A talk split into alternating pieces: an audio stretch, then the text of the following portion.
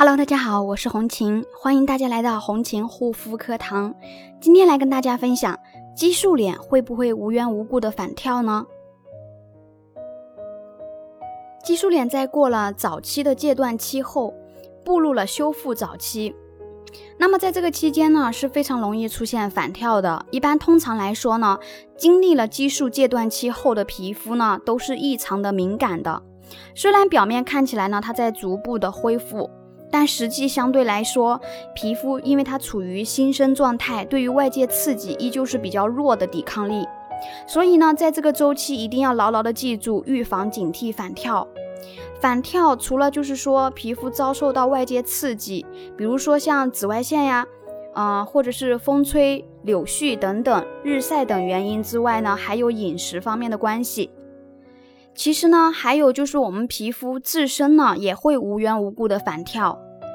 那怎么去理解呢？那么我在跟进一些激素脸朋友修复的过程当中呢，会发现有部分的人呢，这部分都做得很好，但还是呢反跳了。那其实原因就是之前使用的激素相对来说呢比较强效型的激素，以及时间的周期比较长，那所以呢前期呢。它也有可能就是出现反跳的可能性，但是，一般反跳它不会就是说比戒断期时间更长啊，症状的话也不会比戒断期更明显。